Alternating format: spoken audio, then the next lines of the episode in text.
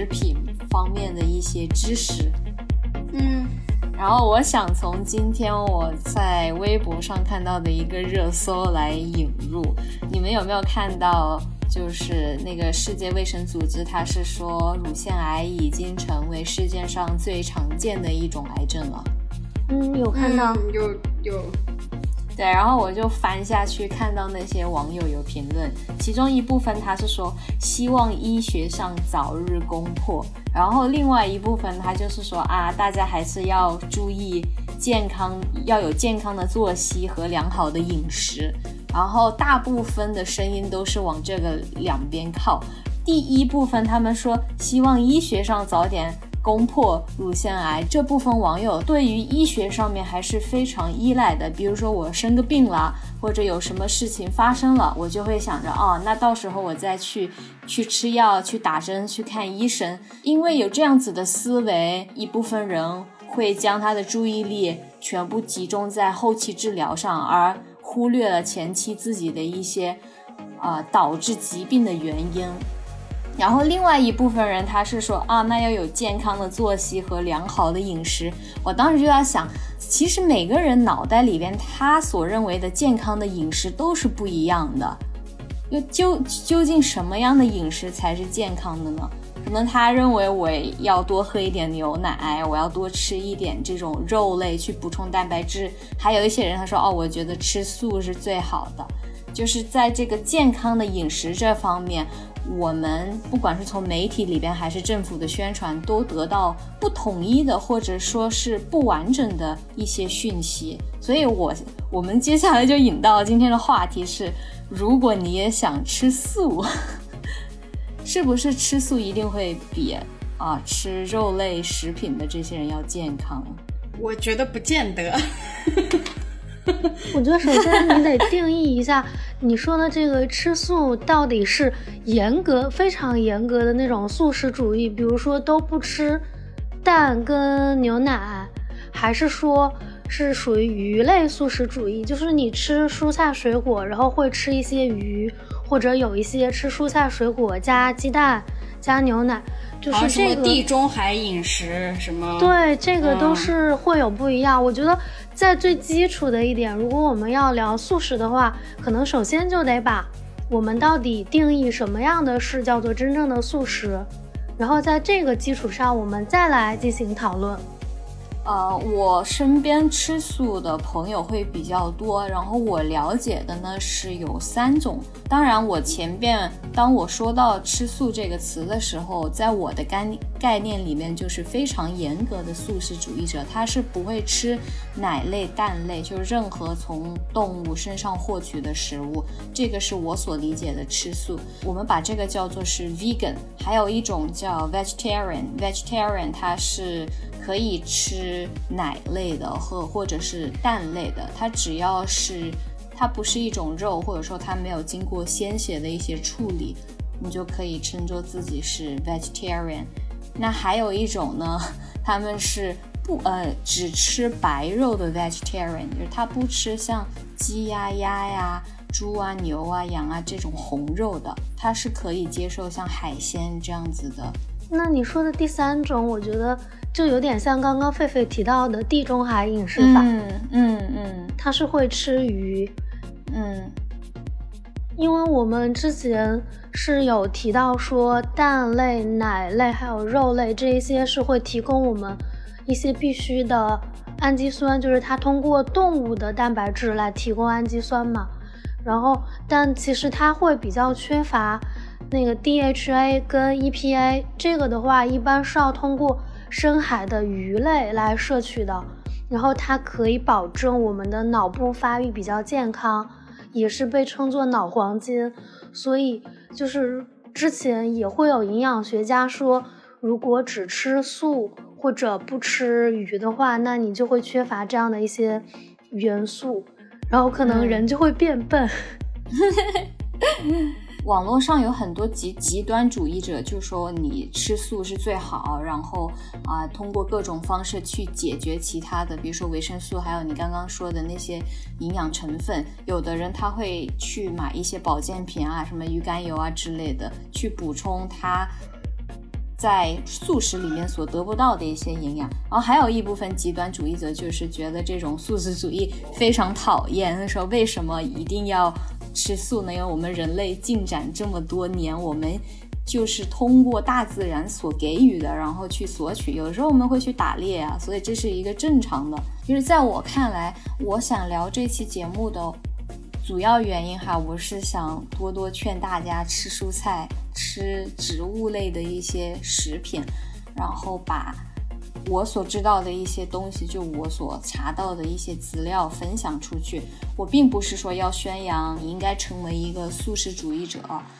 因为我之前经过那个阶段，我之前有做过四个月的 vegan，就是只吃素的那种，啊，确实它给我带来一些身体上的一些变化，很轻微的，比如说我会感觉更加的轻盈，没有那么打瞌睡啊，或者很累。但是经过各种各样的资料搜寻之后，我还是有很多的问题。当我从不同的国家、不同的网站收到不同的数据的时候，我就开始去反思前面自己得出的一个结论。所以，我我就想在这里跟观众说一下，我们这期节目也只是一个分享，对。但蔬菜它确实对我们是有作用的。嗯，我记得你上周给我们。分享了几个视频，然后我就看了其中一个，我觉得那个里面的说法就挺极端的。如果按照他那套理论，蔬菜也不能吃，为什么呢？因为空气污染，对，水源都污染了。那所有的东西都不能吃，那我们用什么来生，就是维系我们的生命呢？你看的是那个 What the Health 吗？还是啊，对对对，啊，其实那部片子我还蛮喜欢的，但其实我觉得他挺极端的。嗯，对我当时就在想，是不是一个素食主义的公司，然后去赞助他拍的？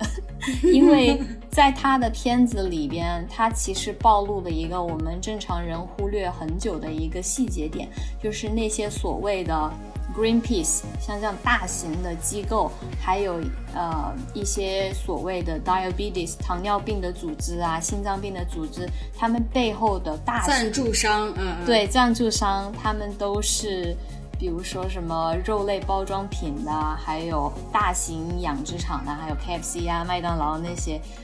他当时发现，在这些宣传健康的网站上面，他们居然要大家。多吃一些肉类，然后甚至还说要多吃 bacon，就是有熏过的那种肉。但其实大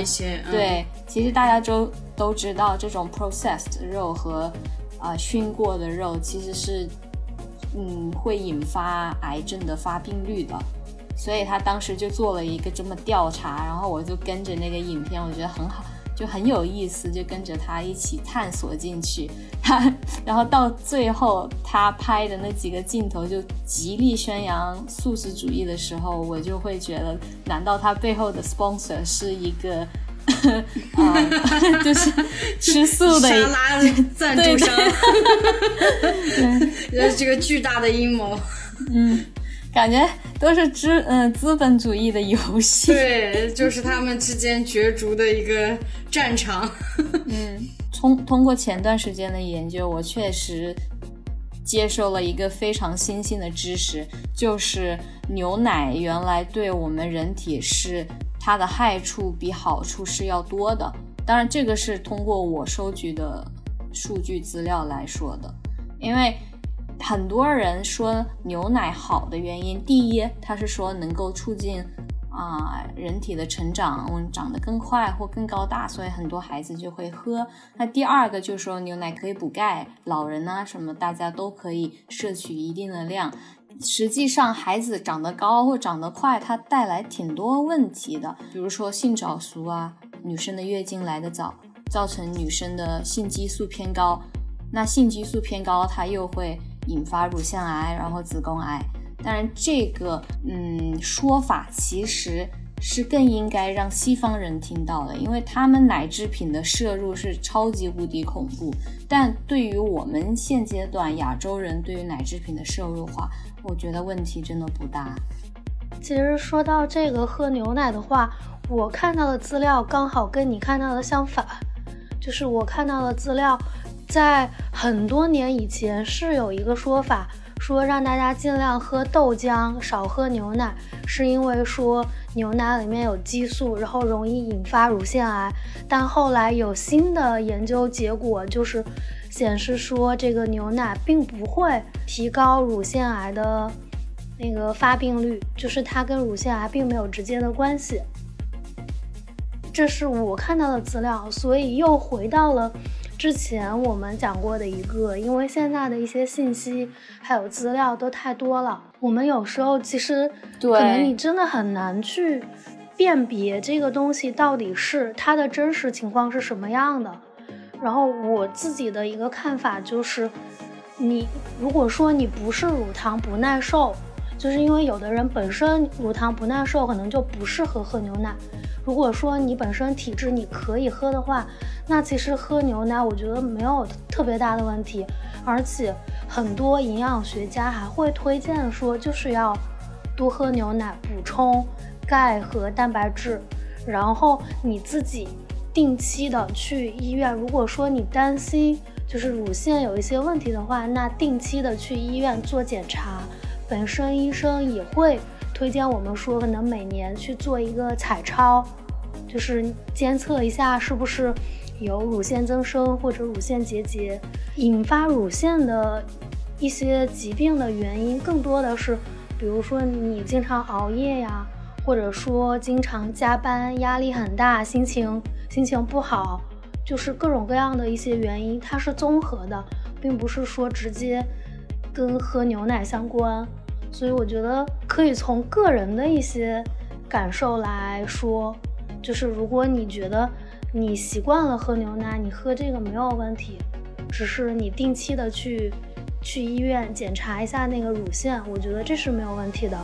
嗯，喝牛奶如果说是少量的，或者说有控制性的话，我也是比较 OK，没有所谓的。因为我之前看过看那个营养与食品安全专家陈君石教授的他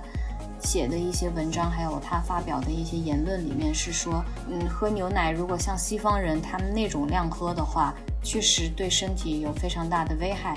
然后刚刚你提到那个乳糖不耐受。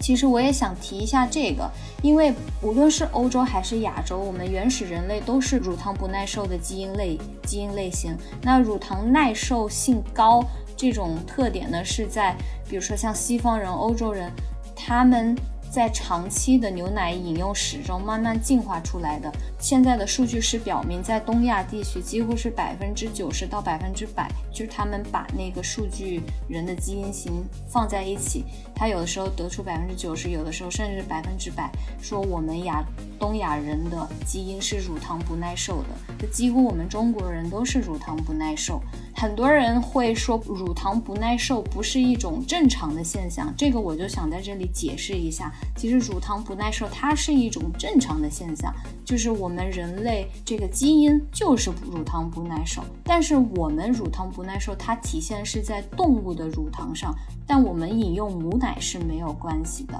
就妈妈的，像牛奶这些，它最开始都是给小牛喝的嘛。哎，你说这个我就想起个特逗的点。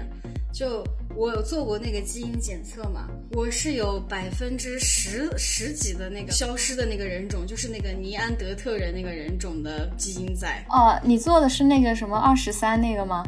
我做的是那个就微基因的。啊，是国内的还是？呃，一个国内的，对。哦。然后我那上面也是显示就是有呃乳糖不耐受，但是。我我从来就没有关于乳糖不耐受的任何不良反应，我想可能这是跟我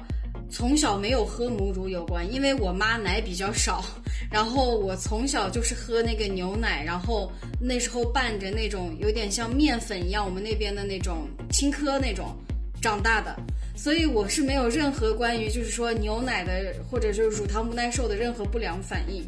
就比如有的人喝了不是乳糖不耐受，他会呃犯点恶心啊，或者是呕吐啊。我会拉，我会对，但是我从来没有，所以我觉得这个东西可能真是后天的这个饮食会会人的这个适宜性是很很大的。而且我刚刚就是你刚刚说到专家，我就想起来一个点，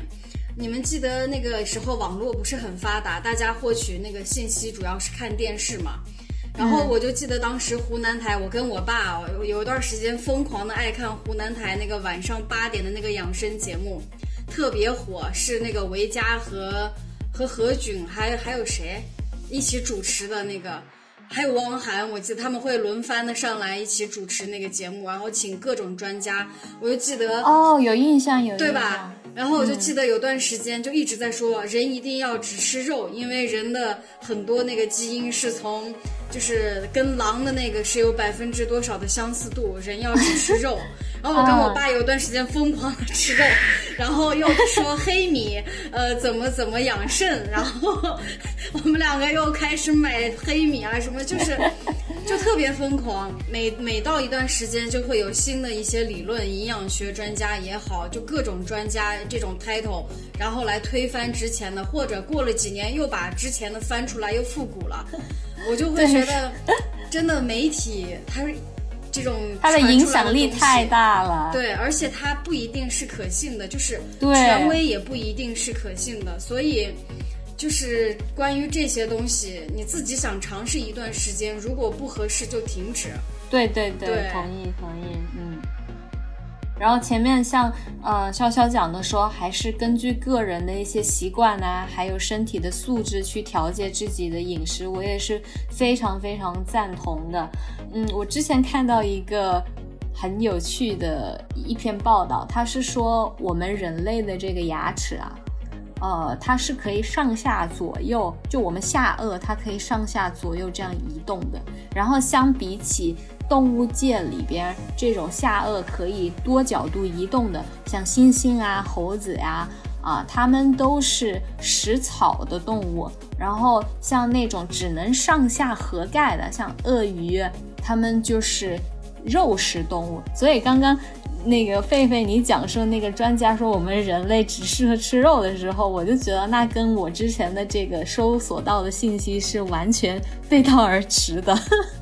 是吧？所以说不能太过于相信媒体，因为就我记得那个是以前有个那个影视理论还是电视理论的那个说，就是你能看到的都是媒体想让你知道的。对对，后面都有资资本主义的操作在那里。对，这后面全是资本的运作。但是，就是我特别坚信的一点是什么呢？就是我们现在社会那么多的糖尿病啊、前列腺啊、乳腺癌啊、糖尿呃这个高血糖、高血压之类的，它其实都是跟我们的饮食是非常挂钩的。百分之六七十我们得的各种疾病，还有一些都是通过我们自己平时的饮食还有生活习惯而导致的这些疾病。但是呢？我们因为得了病，然后去寻求帮助啊，医生呐，医院呐，然后他们会给我们很多药物。医生他会嘱咐我们说，哎，你少吃一点什么，少吃一点什么，多吃一点什么。然后我们可能那段时间会遵循他的叮嘱，但是过了那个那句话叫做“好了伤疤忘了疼”，就过了那段时间，你又开始回到以前的那个饮食习惯跟作息习惯，然后你又得去找医生。就我想表达的是。我们就在一个恶性循环里面，其实只要从根本上解决问题，这一说就感觉要说到佛家什么沉住坏空，一切都是虚幻。我我还比较相信，就我们道家里面讲的一个平衡，不管什么，不管是阴和阳啊，上和下，都要有一个平衡。你疯狂吃肉，或者说疯狂吃素，疯狂不吃什么，它都是有一个极端。然后我们世事万万物物里边也没有什么绝对的好，绝对的坏，所以重要的还是有一个 balance 在那里。我还以为你要变成一个彻底的素食主义者，因为前两个星期我记得你就特别的就上头啊，就是关 特别疯狂的给大家安利啊，我一定要要怎么怎么。因为那个时候，现在你推翻自己了是吧？达到新的境界了。自我平衡了。前段刚刚我们前面聊了那么多，我们是出于一个健康的角度。然后其实前段时间我和你们相见的时候，其实带了带有一点人道主义的色彩在里边，因为我刚好看了一些纪录片，就是我一吃肉啊，我就想到那些画面，就直接蹦在脑子里边，所以我就。就有点立 flag，我说啊，我不要再吃了，我不要再吃肉了。哎，是真的，其实有很多吃素的人，他是有这个就是动物关怀在里面的。对他很，我有很多的一些素食主义者，他其实并不是因为这个素食会让它很健康，对啊，他只是觉得不想让动物受那么多平白无辜的伤害。因为像我们以前的畜牧业的模式，现在是完全颠翻了的。我们现在就简直是把它们动物就不当动物，就各种宰割，然后在封闭的空间里边打激素，让它们一生都看不见阳光，然后就开始宰割。呃，太多太多的这种纪录片，我看完之后也是跟也能理解我那些吃素的朋友了。他们确实是出于一个关怀的角度。所以我就是尽量避免自己这种自我冲突，我就会尽量少看这，真的，因为我我我无法控制自己，就去想要摄入肉食的这种冲动。然后，但是呢，我又我也挺有这种人文关怀的这种 这种素养在，然后我就不敢去看，看了我就会自我冲突。就我们现在对动物的话，用在。除了用在吃的方面，我们还有用于，比如说药物研究这种，啊科科技啊医学研究上面，还有我们的 fashion industry，嗯，做那些皮靴啊，貂毛这样子的，其实太不必要了，我真的觉得太不必要。但是你说药物的话，它没有必要吗？它其实也有必要。我之前看过一个就是医学就是研究的人，他就是把他之前，呃，第一次开始拿动物来做实验，我他就他就说那个动物他养了两三个月，就因为从小白鼠啊这些慢慢开始嘛，就会到哺乳动物啊跟人非常相似的这些猩猩啊，有时候这些上面，然后从小老鼠它还没有那么大感情，到猫和狗做实验的时候。那个动物它会有接触一段时间嘛，啊，那种感觉就特别的难受。但是他又知道这个过程是必须的，你总不能拿活人来做实验吧？就是在药性还不稳定的时候，就是他知道他在做什么，然后他还得自己去承受，就是这种情感上的这种可以理解为创伤。我以前是也会这么想，但是最近我又看到了一条研究，他是说，其实前期在动物上做的那些，怎么讲，你做出来了这个药物，然后你在动物身上用了一遍之后，其实你还是要经过临床实验，而现在没有任何数据是表明。在动物身上用的那个，它是直接有促进到在人身上进行临床实验的。这个咱现在不能说是不是，因为咱不专业。对，对对对，那也是。所以我又开始怀疑这个。你看我，我被这这些媒体洗脑洗的，你看吗？就他说什么，我就嗯，是吗？嗯，是吗？你们平时吃鸡蛋吃的多吗？多呀，我每天一个蛋。嗯，潇潇呢？我每天两个。你们你们是怎么吃它的？煮啊。煮。是呃，好像白水蛋那种。对，白水。哦。你们吃不吃蛋黄？吃啊。是啊，但蛋黄不能吃太多。对。哦。我纯粹是出于一个。味觉的方面去提问呢，因为我不喜欢蛋黄的味道。哎，我还很喜欢蛋黄味道，我觉得蛋白没有味道，蛋黄是有味道的，加一点酱油啊，绝了！我是鸡蛋的忠实拥护者，哎呦，在在此觉得在向鸡道声感谢，它这么聪明的生物，它的一切东西都被我们拿来用吃。我之前有过两个前男友，第一个前男友他是只吃蛋黄不吃蛋白的，然后刚好跟我配得上。然后还有个前男友就是我们都只吃蛋白不吃蛋黄，然后每次就 就是要 double 就是要煮双倍的蛋。那你们蛋黄就扔掉了？啊，扔掉。太可惜了，就是不喜欢那个味道，感觉黏黏的。你下次蘸蘸酱油吃。我以为我以为狒狒要说你下次不吃的蛋黄留下来寄给我。他不至于穷成这个样子吧？这是避免实有点浪费。可惜，真的有点可惜。他他关于鸡蛋，我也找到一个很有意思的，就是美国农业协会规章制度里边明确写到，他说鸡蛋是不能合法的被标签为安全、健康、低脂，然后低卡路里，还有呃对人类有好处、有营养。它这个农业协会里边的规矩，它居然说鸡蛋不能贴上这种标签。它是不是跟剂量也会有关系啊？因为像像鸡蛋的话，就是很多人他会为了健身会吃好多好多鸡蛋白，但是鸡蛋黄就不会吃很多，因为吃太多的话，胆固醇含量也会增高。对，它会引发动脉粥样硬化，还有心血管。对，所以很多时候就是我觉得他这么做会不会就是因为涉及到有一个剂量的问题？如果你完全把它说是一个非常健康的，那大家就会觉得吃的越多越好，但它其实不是。我感觉大部分的东西，绝大部分的东西都是需要适量。嗯，我觉得这个点特别对，嗯要就真的适量就是量，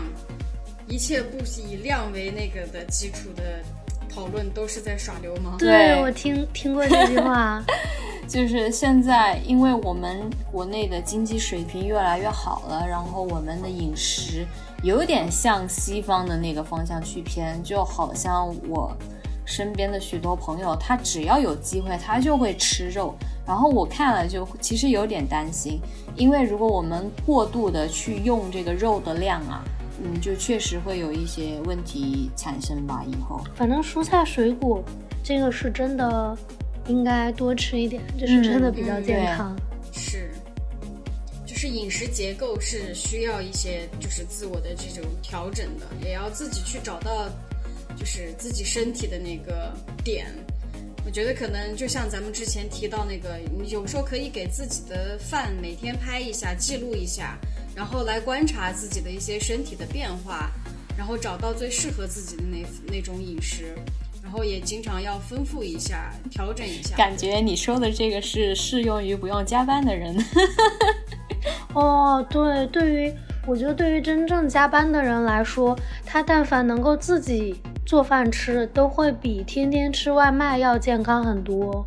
外卖光是油，还有盐盐，对这些就已经非常的不利于超健康量了。对，哎，你这样一说，真的现在肥胖问题真的已经是什么？我看什么 WTO 那个 WHO 啊 WHO 对 Health 嗯，就已经把肥胖列成就是慢性病的第三名，还是反正往上升了。它之前没有那么高，它现在就往上升了，就是主要是人们的这个生活习惯、饮食造成对，的。然后肥胖症它之后导致的一些致死的，比如说癌症，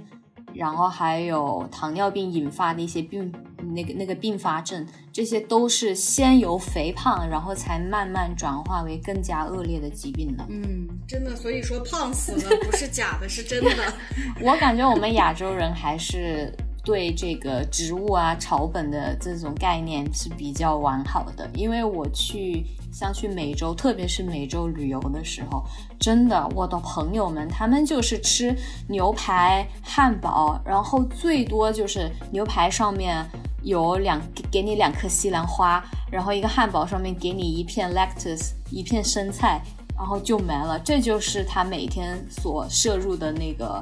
植物。对，他们不吃蔬菜沙拉吗？很少的，很少人吃蔬菜沙拉的。哦其中一个非常重要的原因是，你看我们在国内买蔬菜都还能负担得起，就相当于比较便宜。但是在美洲啊，或者在大洋洲，他们其实买一颗，比如说西兰花，花一块九毛九一刀，然后一小颗，但是一块九毛九他们可能再加一刀就可以买一个小型的芝士汉堡的套餐，在麦当劳里面。而且麦当劳它经常会有什么一元汉堡啊这样子的推广活动。在低收入的一些普通家庭来说，其实父母是没有时间在家里做饭的，他们可能一天要打两三份工。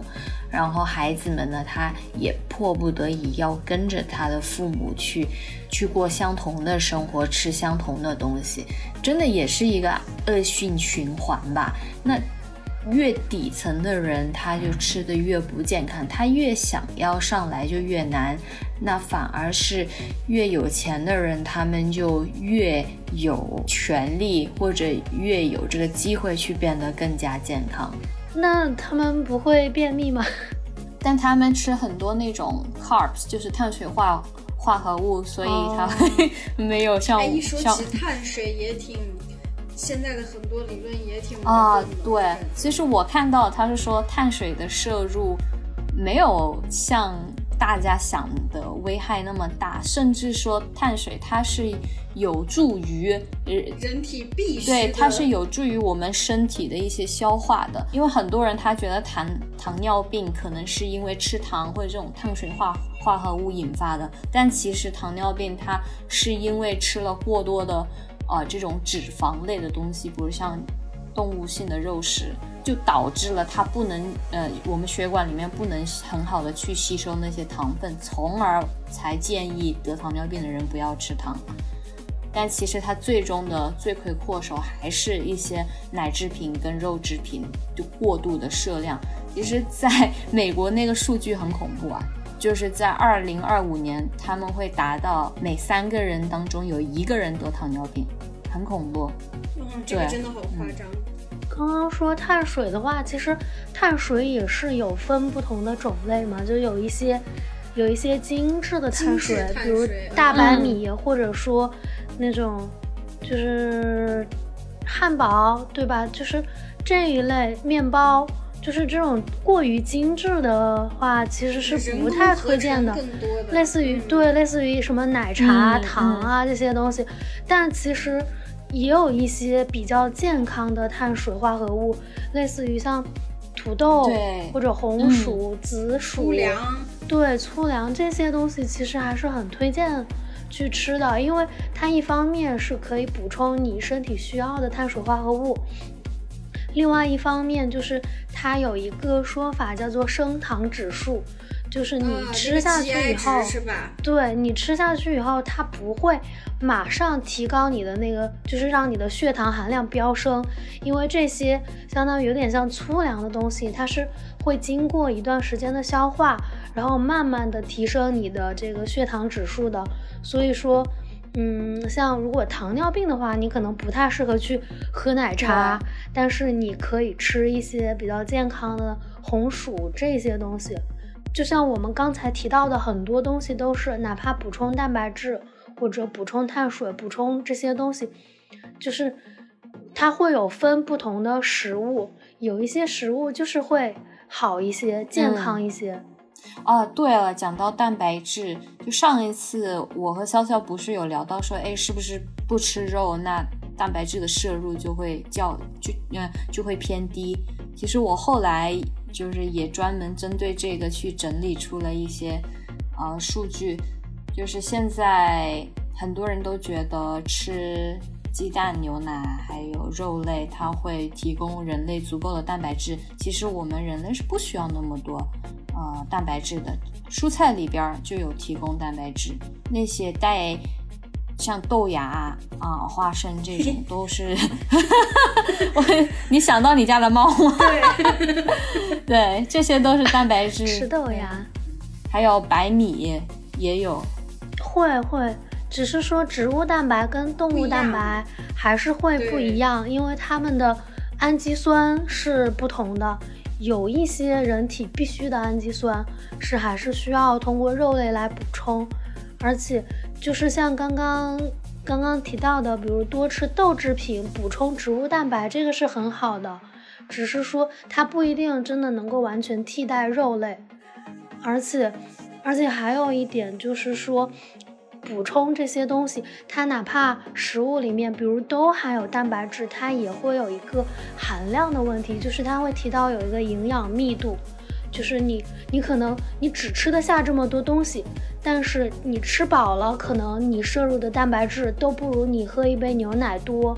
所以就是像之前也有营养学家说，喝牛奶就是会属于性价比比较高的。补充蛋白质和钙质的方式，它会有这样的一个含量的区别。嗯，就就类似于说，你喝一杯牛奶，你就补充了可能三十三克的钙。我举个例子啊，然后但是你要通过吃蔬菜，你可能得吃十斤，但是你没办法吃到十斤才能补到相同的钙。嗯，啊，说到这个，我也想到今天跟朋友谈论的一个维生素 D。就是现在很多一些维生素 D 的保健品出现在市面上，然后我今天看到丁香医生 post 一个文章，他是说，诶，维生素 D 你需要通过晒太阳，然后才能通过那个 UV 的那个紫，对，然后去增强你体内的维生素 D。这个维生素 D 它的作用就是骨头跟骨头之间吸收嘛，就会对对，它会吸收，嗯。啊，如果你缺的话，那么会有骨质疏松啊，然后有啊那个字 啊，就是人呢，人就会变那个骨头就缩啊，然后然后身体就变小的。佝偻，佝偻，对，是这两个字。我们好像在玩猜字游戏。我知道他怎么写，不知道他怎么读。我看到丁香医生在前面一大篇文章在写说维生素 D 怎么怎么重要，然后他就卖卖货了。对对，他后面他就卖货了，然后我就立马查资料，我说我们人类需不需要特意去吃这种保健品以摄入。足够的维生素 D，然后很多人他就说啊，其实你晒太阳就好了。但是问题是现在很多人他不愿意晒太阳，太阳里边有两种紫外线嘛，一种是导致皮肤癌化的这个可能性，所以很多人就全身包裹的没有晒太阳，然后很多人就会选择去买那些保健品来吃入。在我看来，我还是会愿意去摄取大自然里边的一些东西，而不是说太依赖于。我们人工合成的一些营养补充剂，对对对，其他人他怎么选择，就是我都会尊重啊，这是我个人想法而已。嗯，我也想起来有段时间不是那个保健品迷信就挺火的，那时候我也有一段时间就天天加班，然后喝那个那个护肝片啊，啊，然后后来我就不迷信了。因为我我做了个什么呢？我就我觉得我可以把这个方式，但但不一定啊，就是适合大家。你就去做一次基因检测，你看你需要哪些微量元素的特殊补入，你就会发现大部分人不是很需要某种，就是说啊。啊，什么维生素 B 缺乏了，这缺乏那缺乏，你通过食物正常的摄入就都会补充到，除非你真的是就做完检测，你会发现它会有一个，就是说你如果真的是偏低于，或者你有超高的这个需求，你可以就是去通过特殊的一些食物，或者说就是补充剂来达到。所以我觉得关于这一块儿，就是大家保健品迷信，我我见过真的很多人买一堆保健品。就什么都吃，就每天生怕自己补不够。其实这东西吃多了，我估计也不太好啊。就就如果觉得自己缺哪儿，就就去做一次专业的检测，然后出来数据了以后，你就再针对自己的这个再去看一看。就保健品这方面，我跟你们俩的意见完全一致，就是说尽量通过均衡饮食来。保证自己可以摄入各种各样的营养元素，然后少吃营养补剂。之前我有一个同事，就是一个挺漂亮的小姑娘，她吃这种补剂还不是说只是为了健康，她是为了漂亮，比如补充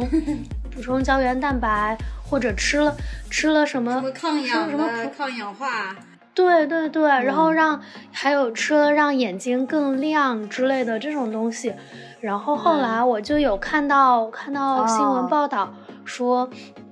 类似这样的营养补充剂有可能会就是加重你的肾脏啊，就是一些内脏的负担，因为你可能会、啊。会过量的对对对。吃进去，然后它又不一定能够代谢出来。而且我我一月份的时候做了一个体检嘛，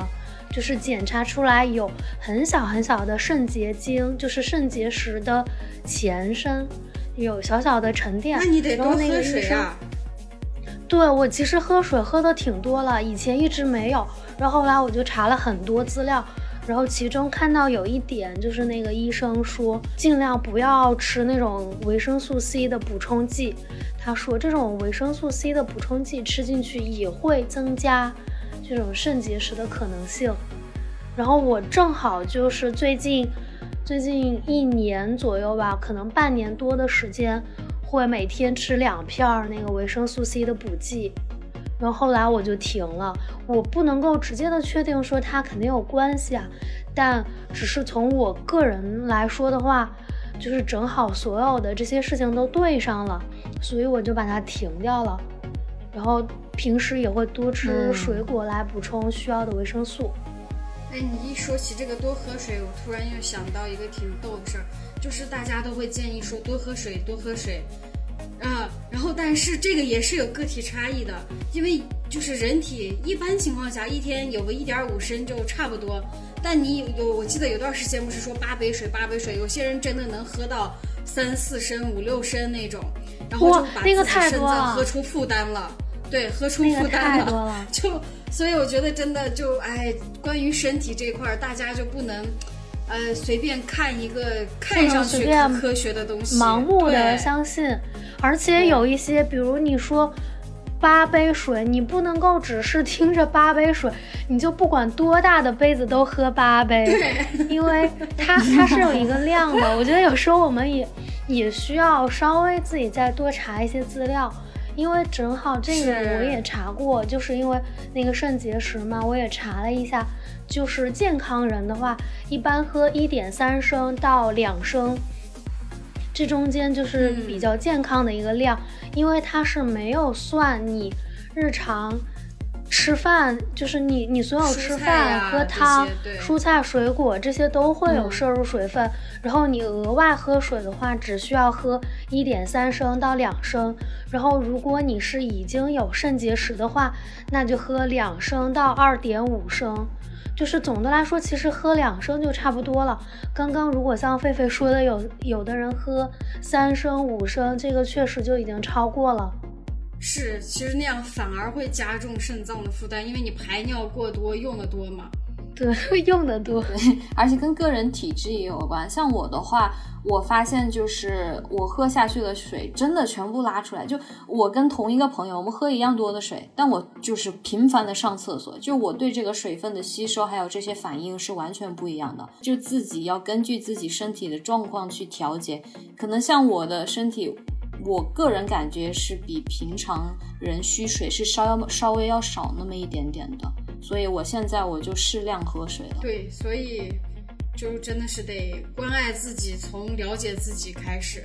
嗯，没错。其实说到说到我们刚刚那么多的话，我觉得有一点还蛮重要的，就是你需要对你自己的身体情况做一个全面的了解。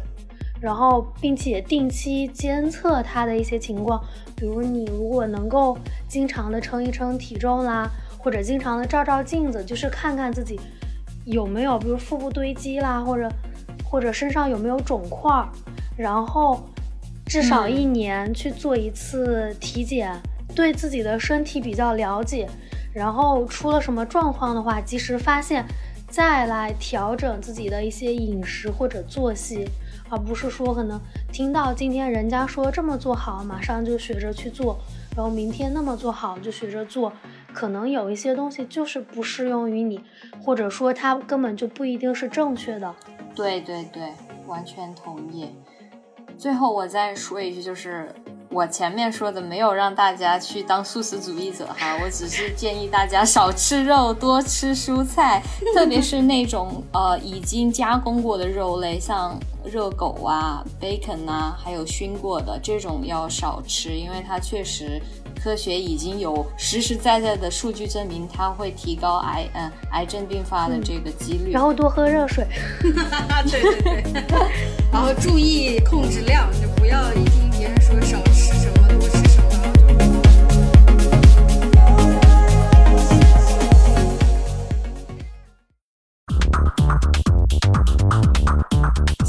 收听本期的一肚子话，我是 Aggie，我是狒狒，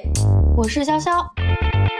从生活表象深挖，包容各种观念想法，